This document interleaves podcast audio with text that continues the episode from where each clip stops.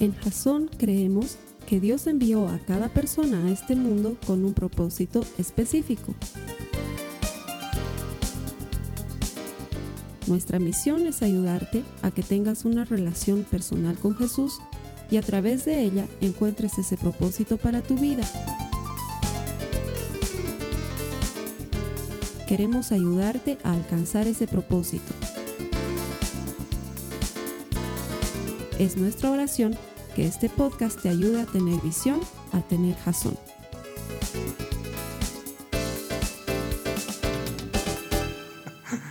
Muchas gracias por conectarte. Bienvenido a Jazón. En Jazón creemos que todo el que encuentra a Dios encuentra vida. Entonces no estás aquí por casualidad. Si has encontrado este servicio, de seguro es Dios que está tocando la puerta de tu corazón, llamándote, buscando entrar. ¿Por qué? Porque Él quiere tener una relación personal contigo, quiere mostrarte el propósito que tiene para tu vida, quiere transformarla por completo. Te aseguro que si permaneces los siguientes 30 minutos aquí, no solamente que vas a recibir palabra que puede transformar tu vida, sino que además vas a nutrirte de la poderosa presencia de Dios. Gracias por estar conectado, bienvenido. A las personas que nos acompañan semanalmente, no me canso de agradecerles el elegir venir a la iglesia, porque aunque podríamos estar haciendo otra cosa, cuando decidimos honrar a Dios con nuestro tiempo y con nuestra presencia, estamos abriéndonos a las puertas de la promesa que dice que Dios bendice y honra a los que le bendicen y lo honran. El hecho de que tú estés aquí buscando a Dios es merecedor de recompensa. Y el que no es deudor con nadie, Él sabrá recompensarte justamente. Gracias por estar aquí, bienvenidos. Vamos a cerrar nuestra serie Felicidad Falsificada. Las últimas cuatro semanas hemos tratado de tumbar por el suelo esa extraña paranoia planetaria que tenemos de ser felices. Todo el mundo anda buscando la felicidad a cualquier precio y en el camino nos damos cuenta que somos más infelices todavía porque buscar la felicidad es una carga bien pesada y nos frustra. La primera semana aprendíamos que la intención de Dios jamás fue que la felicidad sea una meta, sino que al contrario, la felicidad es una consecuencia de muchas cosas que Dios permite para nuestra vida. La segunda semana veíamos que la felicidad egoísta, esa que busca que tú seas feliz sin importar si los demás son felices o no, esa que busca que tú seas feliz sin importar si lastimas a alguien o no, esa felicidad es falsa y lo único que hace es dañarte y apartarte de las personas y del propósito de Dios. La semana pasada veíamos que esa felicidad fundamentada en tener cosas, en saber cosas, en ser alguien, luego termina pudriendo tu corazón y termina alejándote de Dios y de las cosas que Él tiene para ti. Y lo peor de todo, termina siempre insatisfecho. Compras algo y luego ya no sirve. Estudias algo y luego estás desactualizado. Y te das cuenta que estás persiguiendo el viento y nunca lo vas a poder encontrar. La felicidad no es jamás una meta, siempre es una consecuencia. Y esta última semana vamos a cerrar la serie con otra felicidad que está incorrecta y es falsa. Pero en lugar de enfocarme en el título negativo, he preferido ponerle un título positivo. Este mensaje se llama Felicidad verdadera porque al, al final de del mensaje y al final de la serie lo que tenemos que hacer es cerrar ayudándote a encontrar cuál es esa verdadera felicidad. Y quiero comenzar contándote algo que le sucedió a mi amigo John Maxwell. Como tú sabes, yo trabajo con John Maxwell, él es el gurú mundial del liderazgo. Yo tengo el privilegio de pertenecer a su organización y siempre veo pues conferencias y videos y charlas y suelo estar con él en alguna plenaria. Y me acuerdo que hubo una entrevista en la televisión en la que lo invitaron a él y a su esposa a participar de esta entrevista televisada. Y mientras nos estaban entrevistando, les hacían una serie de preguntas y le preguntan a su esposa que se llama Margaret, le dicen, Margaret, y cuéntanos, ¿qué se siente ser la esposa de John Maxwell? Y ella dice, eh, es un marido maravilloso y la verdad es que es un gran hombre, pasar tiempo a su lado y compartir mi vida con él es una cosa muy emocionante. Y el entrevistador, así súper natural, le dice, ¿y John te hace feliz? Y Margaret responde y le dice, no, John no me hace feliz. Y todo el mundo se queda así un segundo en silencio y se mira entonces, y ella no, ella no se reía. Y lo enfocaban a John Maxwell y John tampoco se reía y la miraba con cara de explicar, Y entonces eh, ella dice, creo que los he desenchufado, pero les voy a explicar lo que está pasando. A los dos meses de haberme casado con John, yo ya supe que él no me hacía feliz. Y es que quiero que entiendan esto.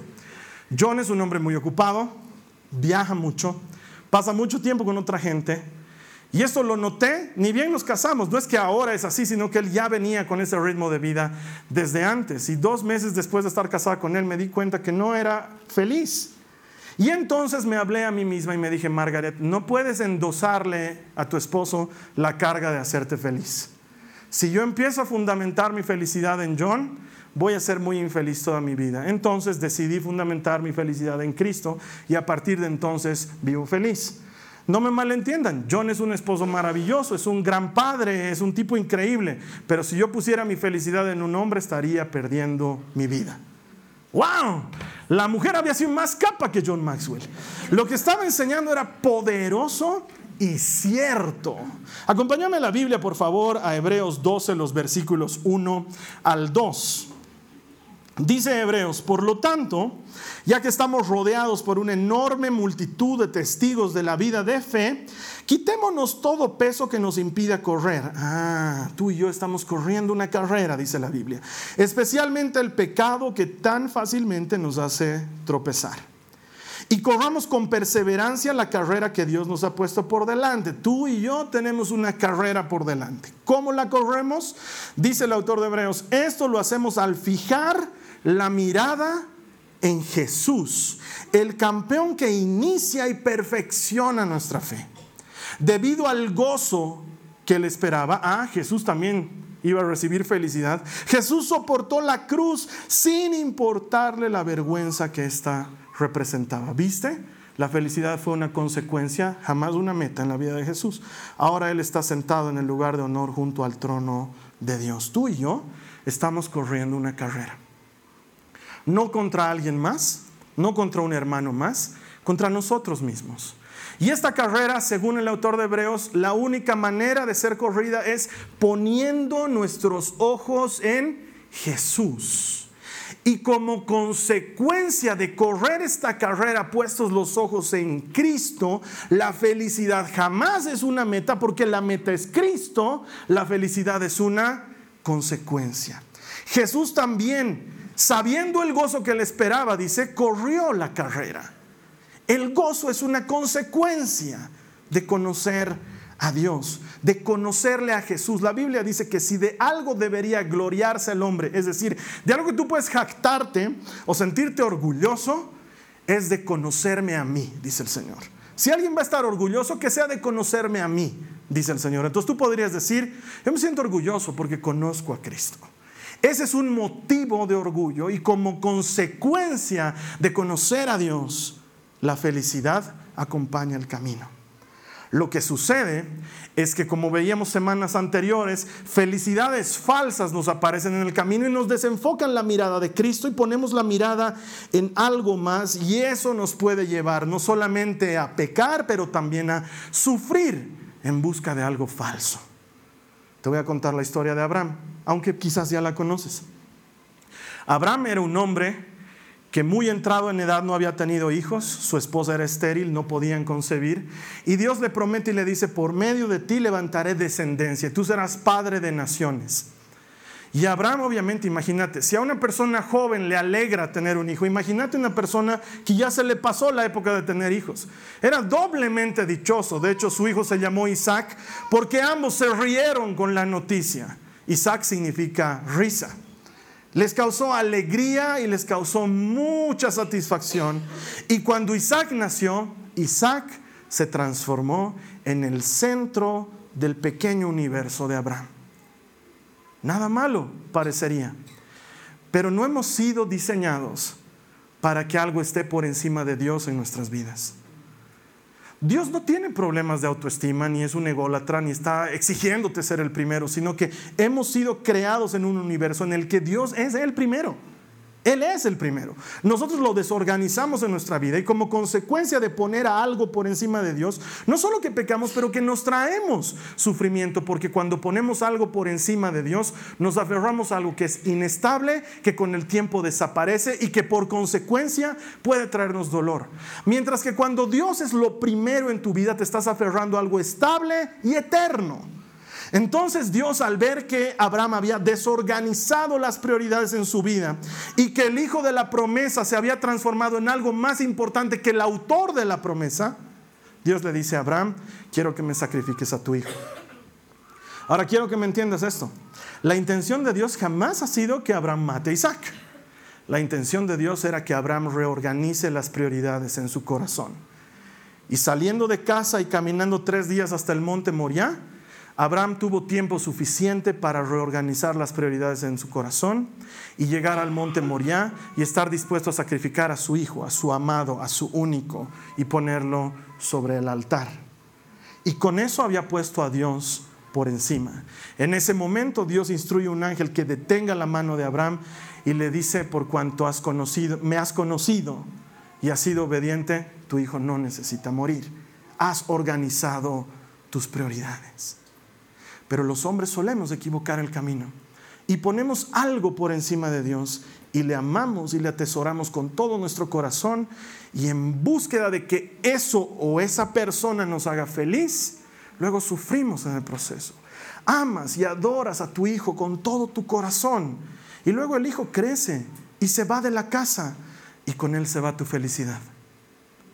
Y te amargas y te consumes porque equivocaste el camino. Pones toda tu felicidad en tu pareja. Lo pones todo en tu pareja. Y tu pareja cambia con el tiempo. Ni siquiera quiero ser extremista. No voy a ir a temas de adulterio ni nada. Solo cambia. Solo deja de amarte como te amaba. Solo deja de expresarte su amor como lo hacía antes. Y tu felicidad se va al piso. Porque la has fundamentado en algo que no es estable. O tu trabajo te hace feliz. Eres muy feliz en tu trabajo. Y no me malentiendas, no está mal que encuentres deleite en lo que haces. Pero por muchos años la iglesia viene enseñando algo equivocado, que tenemos que amar lo que hacemos cuando en realidad tenemos que amar a Dios, que es el que nos da lo que hacemos. Y entonces luego amas tu trabajo y luego tu trabajo cambia, la gente se vuelve insoportable, odiosa y te hace la vida miserable. Y algo que amabas y te hacía feliz, ahora te hace desdichado.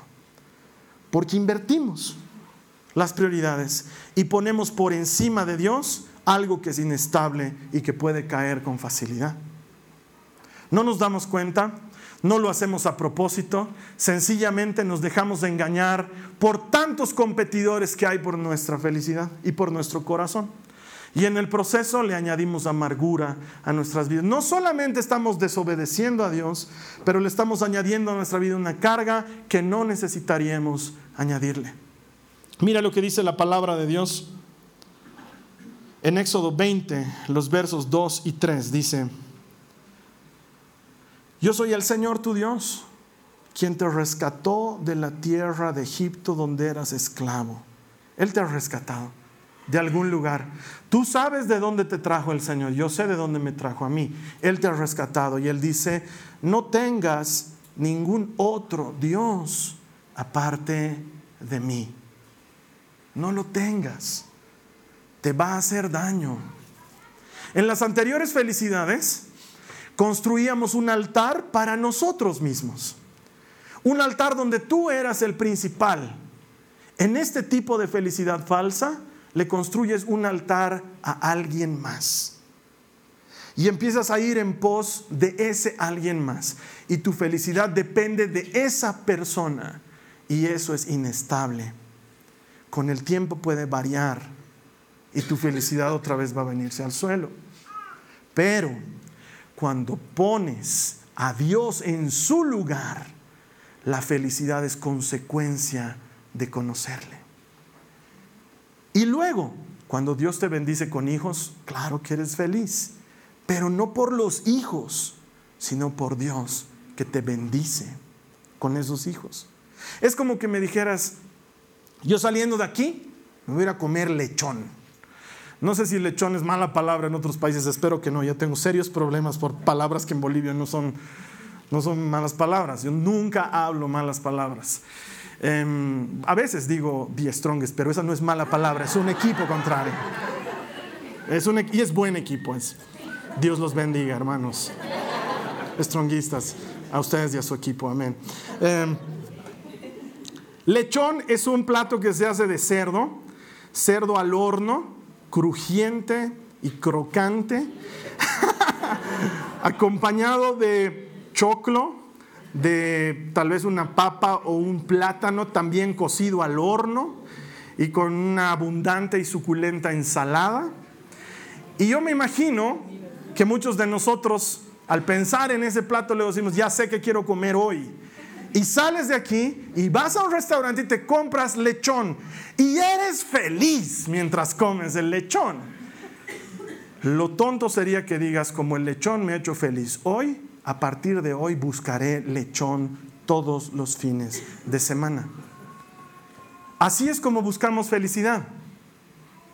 Y así es como hay gente que destruye su vida, se enamora de alguien y pone toda su felicidad en esa persona. Y luego esa persona cambia y ¡pum! te destruye tu vida. Porque estás buscando algo en la categoría incorrecta. La felicidad no se encuentra ahí, se encuentra como consecuencia de seguir a Dios. Ese altar al que más daño le hace es al que lo edifica. Porque Dios no deja de ser Dios porque tú idolatres a alguien más. Dios sigue siendo Dios. Y su promesa sigue siendo efectiva y su propósito para tu vida está intacto.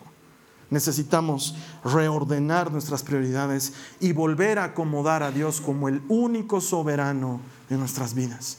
Mira lo que dice la palabra de Dios en el Salmo 33, en el verso 12. Salmo 33, verso 12. Feliz el pueblo cuyo Dios es el Señor. El pueblo que ha escogido como suyo. Qué feliz Qué feliz esa persona que tiene a Dios como su Dios. Qué feliz. ¿Por qué? Porque grandes y abundantes son las promesas de aquellos que no se apartan de su presencia.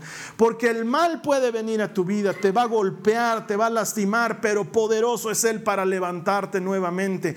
Qué feliz la gente que tiene al Señor como su Dios. La Biblia está cargada de gente feliz. Porque el autor de la felicidad es Dios.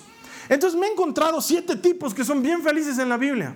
Y te los voy a ir relatando para que te vayas dando cuenta cómo la felicidad había sido una consecuencia de conocer a Dios. La Biblia dice feliz el fulano y feliz el sutano y siempre lo describe por algo relacionado con Dios. Mira, comienza diciendo, feliz el hombre a quien su pecado le ha sido perdonado. Claro que es feliz. Había una cuenta que pesaba en contra nuestra, nos era contraria, dice Pablo. Por ella, ese acta de decretos nos iba a llevar a muerte. Pero hubo uno que dio su vida por ti y por mí para que esa cuenta sea quitada y sea borrada, sea quitada de en medio y tú seas declarado libre e inocente. ¿Cómo no va a ser feliz esa persona? Es como que tú hayas roto el vidrio de una casa con una pelota de una patada y aparezca alguien y diga, no fue él, fui yo. Dices, esa fe, eso es. Es que hayas matado a alguien y aparezca otro y diga, yo fui el que disparó, tú estabas pensando otra cosa, en realidad yo disparé. Es como que hayas desfalcado un banco y otro se declare culpable y tú goces de la plata. Está diciendo, qué feliz, eras culpable, ya no eres. ¿Cómo no vas a ser feliz? ¿Te imaginas en un restaurante? Te diste el lujo de comer lo que quisiste, pediste dos botellas del mejor vino, te lo acabaste todo y cuando sacas la billetera no tienes un peso para pagar y tú dices, yo tenía plata. Ah, bueno, pues vamos a ponerle una tarjeta. Y Señor, su tarjeta ha rebotado. Entonces pongámosle otra. Señor, también está rebotado. Y tú ahora sí estamos en serios problemas. Y aparece el dueño del local, te dice, no se preocupe, todo lo que ha gastado va por nuestra cuenta. Queremos que sea un regalo para usted. ¡Qué feliz! dirías. Y les contarías a tus amigos, no saben lo que me ha pasado, he comido gratis el otro día. Aquí lo que está contado en la Biblia es más grande todavía. Qué feliz el hombre a quien sus pecados le han sido perdonados. Ese debe ser tú, debo ser yo. Nosotros teníamos una cuenta alta. Feliz mujer, feliz hombre. Tus pecados han sido perdonados. Ya desde ahí tenemos motivo para estar feliz. Pero la Biblia sigue diciendo, feliz el hombre que se deleita en la palabra de Dios más que en el mundo. Las cosas del mundo son atractivas y pelean por nuestra atención. Pero Hollywood mismo sabe que no puede mantenerte contento. Por eso es que sacan una y otra y otra y otra y nunca te satisface y nunca terminas de estar contento. Y has visto una y has visto otra. Eh, por ejemplo, ustedes saben que yo soy, eh, me gusta mucho Superman desde que era chiquito. ¿Sí? Siempre me gustó Superman. Y desde chiquito eh, eh, leo sus revistas y veo sus programas y veo sus películas y más o menos allá por el 2000, de hecho, a, los hermanos que alguna vez me han regalado algo de Superman, los amo. Gracias hermanos, que el Señor les bendiga. Ustedes saben quiénes son, tienen un lugar especial en mi corazón. Em, Salió el 2006 una película de Superman después de muchos años. Yo estuve esperando mucho que saliera la película y fue hermosa, pero a mucha gente no le gustó y bueno, pues decidieron cancelar Superman por un buen tiempo.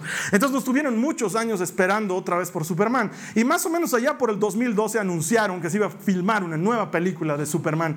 Y todos los fanáticos de estos cómics, entonces andamos discutiendo que si está bien el, actor, que si no, no me parece, que tiene que ganar músculo, que no, que no lo veo.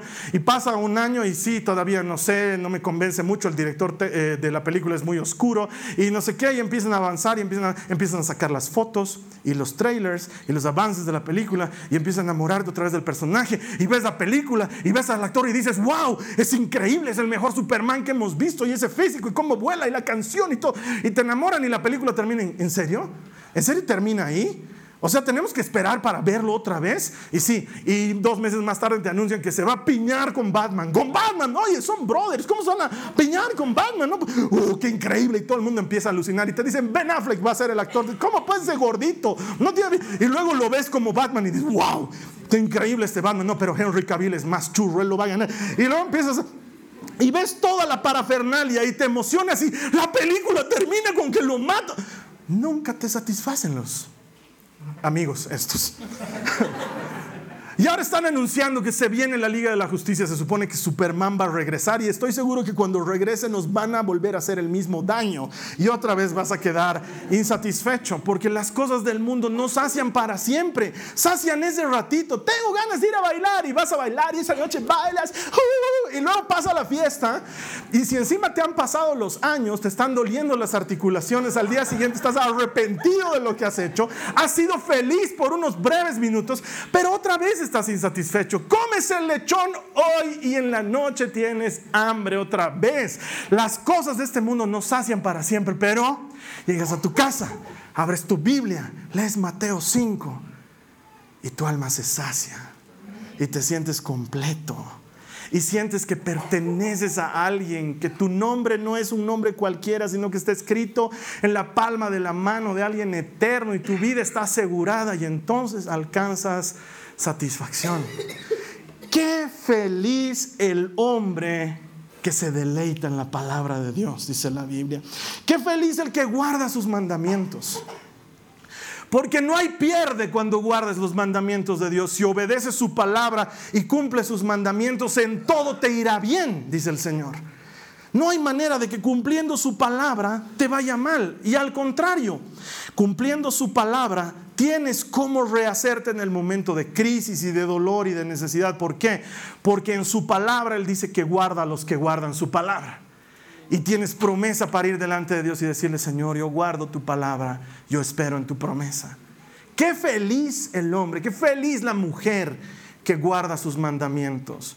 No son pesados ni difíciles, dice el apóstol Juan, sino que dan vida. Qué feliz el hombre que se refugia en la casa de Dios. Feliz. El mundo se refugia en las cosas que tiene y en las cosas que hace. Y hay gente que va a las entrevistas de trabajo confiada o en su currículum o en la muñeca que tiene. Pero hay gente que va a una entrevista de trabajo confiado en el Señor su Dios, que es su casa y su protección. Y sabe que está yendo en buenas manos. Qué feliz el hombre que se guarece en la casa de Dios. Torre fuerte es el nombre del Señor, dice la palabra. A él corre el justo y es protegido, es guardado. El Señor es como haz de cuenta, estás en un campo abierto y empieza a caer una lluvia de esas lluvias torrenciales, como si estuvieran botando baldes del cielo, y tú encuentras un lugar donde meterte para guarecerte. Y alrededor tuyo hay tormenta, pero qué feliz el hombre que encuentra refugio en la casa de Dios. Es feliz, pues. Es feliz. Algunos de nosotros debemos tener esa sensación. Tienes una de esas semanas desgastantes. Gancho por abajo, gancho por arriba, recto en la cara. Estás golpeado, abatido y luego estás pensando que llegue el domingo, que llegue el domingo, quiero ir a la iglesia. Y vas a la iglesia y te refugias en la casa de Dios. Y en la casa de Dios hay alegría, hay gozo, hay cantos, hay oraciones, hay hermanos, hay palabra que alimenta tu corazón. Sales como nuevo, restaurado, porque qué feliz aquel que se refugia en la casa del Señor. Qué feliz es el hombre que confía y espera en Él, dice la palabra. Confía y espera en Él. De todas las cosas que conozco en el camino de ser cristiano, esperar debe ser la más difícil. Esperar en Dios.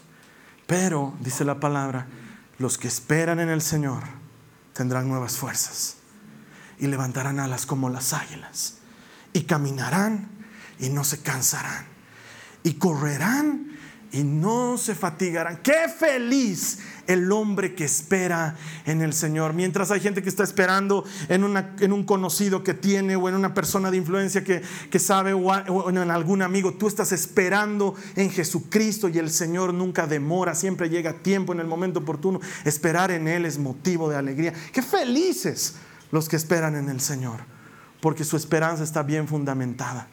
Mientras que si esperas en otra cosa, no sabes qué esperar en Dios siempre puedes esperar algo bueno para tu vida. Él no se goza en hacer el mal, sino en hacer el bien. Qué feliz el hombre y la mujer que confía en el Señor y que espera en el Señor. Qué feliz el hombre, la mujer que se mantiene firme, que no se desvía, sino que se mantiene firme.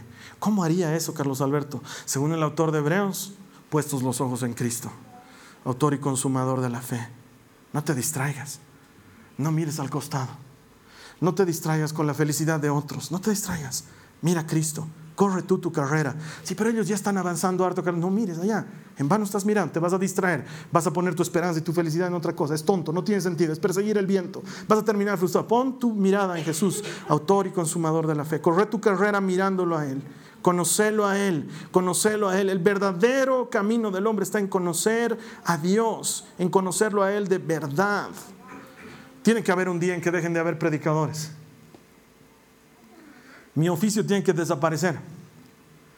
Además que es promesa del Señor. Llegará un día, dice el Señor, en que nadie necesitará decirle a su hermano, conoce al Señor, porque me habrán conocido en su corazón. Ese día tiene que llegar yo tengo que dejar de tener trabajo. No tengo que estar aquí diciéndote conocer al Señor. Tienes que conocerlo y ya no necesitar predicador. Y entonces, ¿qué haríamos? Nos reuniríamos a adorar y alabar y haríamos una gran fiesta y todos compartiríamos de las cosas que sabemos de Dios porque todos le hemos conocido y si de algo puede gloriarse el hombre, que sea de conocerme a mí, dice el Señor. Y entonces tendríamos mucho por compartir. Ya no haría falta alguien que te haga reflexionar, que te haga pensar, que te haga decir, mm, tengo que conocer al Señor porque lo conocerías tú. Y esa sería tu vida. Qué feliz el hombre que conoce al Señor. Mira lo que dice la palabra de Dios en Proverbios, capítulo 29, verso 18. Donde no hay dirección divina, no hay orden. Feliz el pueblo que cumple la ley de Dios. No la quites esa cita de ahí, Estercita, porque miren, esa, esa frase dirección divina que aparece en las pantallas, es la frase que se traduce de la palabra hebrea que se pronuncia Jasón.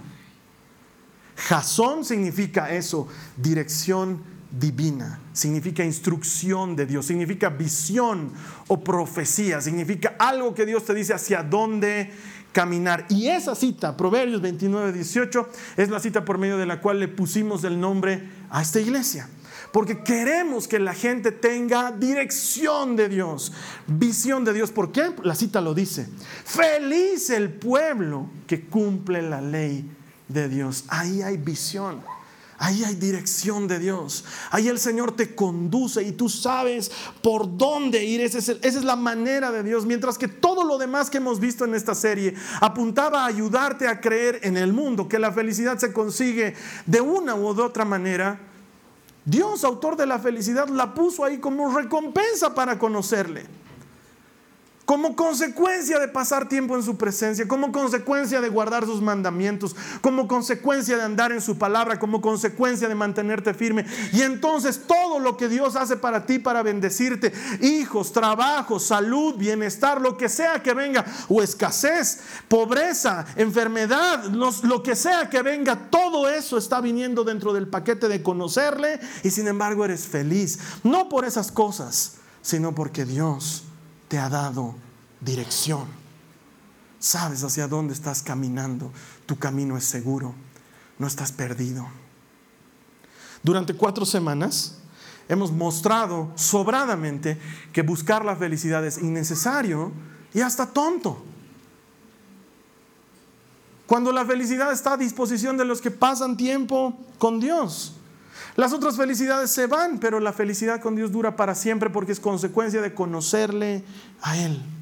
Y entonces ahí sí podemos terminar con este salmo maravilloso, el Salmo 1. Feliz el hombre que no sigue el consejo de los malvados, ni va por el camino de los pecadores, ni hace causa común con los que se burlan de Dios, sino que pone su amor en la ley del Señor. O sea, te está diciendo, feliz el que pone su amor en la ley del Señor. Y en ella medita noche y día. Ese hombre es como un árbol plantado a la orilla de un río, que da fruto a su tiempo y jamás marchitan sus hojas. Todo lo que hace le sale bien. Con razón es feliz ese hombre, porque como consecuencia de conocer a Dios es bendecido.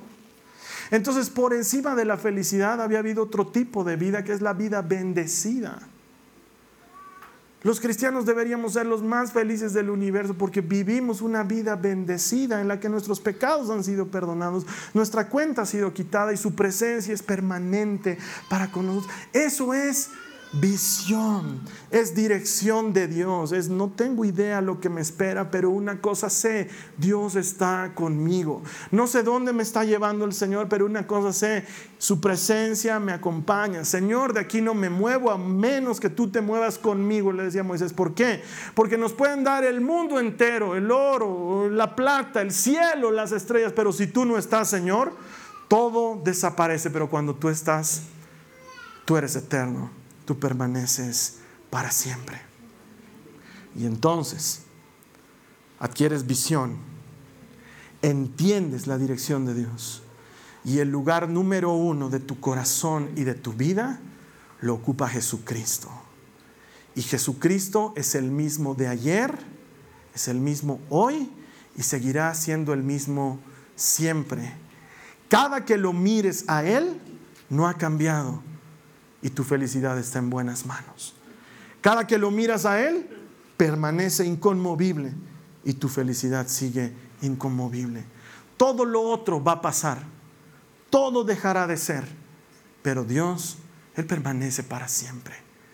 Con razón, el autor de Hebreos nos dice, pongan sus ojos en Él, en el autor y consumador de la fe. Después de cuatro semanas mi esperanza es que volvamos a eso si se han dado cuenta, nunca hemos estado en contra de ser feliz. Es más, los cristianos deberíamos ser la gente más feliz del universo, pero somos felices por una consecuencia, no por perseguir la felicidad que agota, que lastima y que no tiene sentido. Quizás hoy la oración deberíamos hacerla en esa dirección. Tal vez has puesto a alguien como motivo de tu felicidad y lo has equivocado el camino. Las personas no estamos diseñadas para hacer la felicidad de alguien más. Dios es el que debe ser siempre el centro y como consecuencia vamos a recibir felicidad en lo que sea que hagamos. Tal vez necesitas tumbar uno que otro altar, tu oficio, tu profesión, tu trabajo, algún hijo, o no sé, ah, algún cantante, algún futbolista, alguien que esté ocupando ahí el primer lugar. Alguien, no puede haber, si yo fuera feliz por Superman sería desdichado, no podría, más que lo han matado, estaría muerto.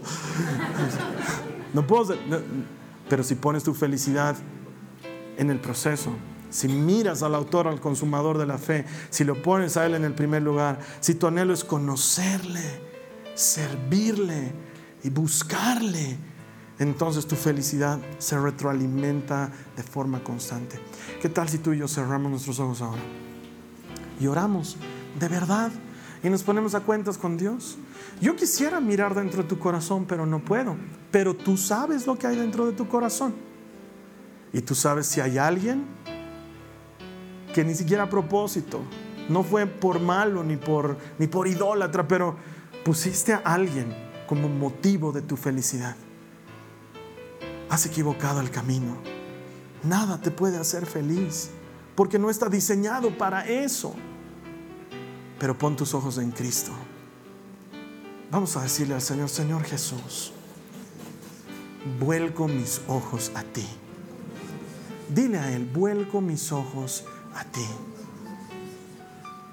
En mi mundo espiritual le doy una patada a ese falso altar y saco a esa persona o esa actividad del primer lugar. Reordenan tus prioridades. Es altamente improbable, hermano, que Dios venga a pedirte que sacrifiques al hijo de la promesa.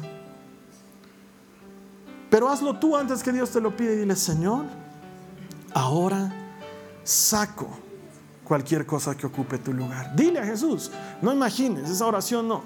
Saco cualquier cosa que ocupe tu lugar. Retiro cualquier cosa que ocupe tu lugar. Te pongo a ti, dile a Jesús, te pongo a ti Jesús, una vez más, como el número uno. Y vuelvo a fijar mis ojos en ti, el autor y el consumador de mi fe. Y puestos los ojos en ti, corro mi propia carrera. Dile a Jesús, puestos mis ojos en ti, corro mi propia carrera. Te doy gracias. Yo me cuento entre los felices. Soy feliz. No hay pecados en mi contra. Soy feliz. Me deleito en tu palabra. Soy feliz. Espero en ti, Señor. Soy feliz. Tu casa me es refugio. Soy feliz. Me mantengo firme en ti, Señor. Soy feliz.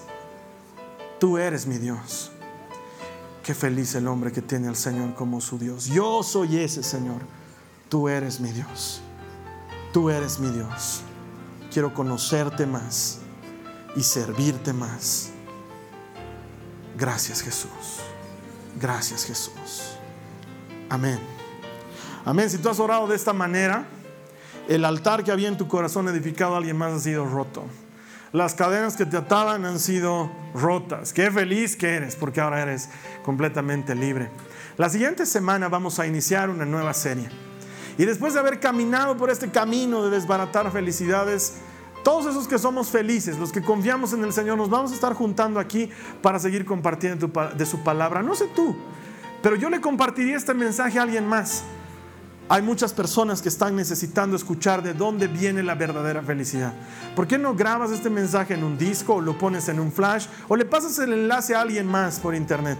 Y le ayudas a encontrar un mensaje que seguro le va a dar alimento y esperanza a su vida. Luego tú y yo, así compartiendo de Jesucristo hasta el confín del mundo, vamos a estar cumpliendo su palabra y vamos a poder celebrar que todo el que encuentra a Dios encuentra vida. Voy a estar esperando esa celebración aquí la siguiente semana. Gracias y que el Señor te bendiga. Esta ha sido una producción de Jason Cristianos con propósito. Para mayor información sobre nuestra iglesia o sobre el propósito de Dios para tu vida, visita nuestro sitio web www.jason.info. Allí encontrarás muchos recursos para animarte en tu relación con Dios, enseñanzas, nuestro blog, prédicas y mucho más. Te lo deletreamos www.jaz on.info. También puedes visitarnos en nuestro sitio en Facebook www.facebook.com barra Que Dios te bendiga abundantemente. Muchas gracias.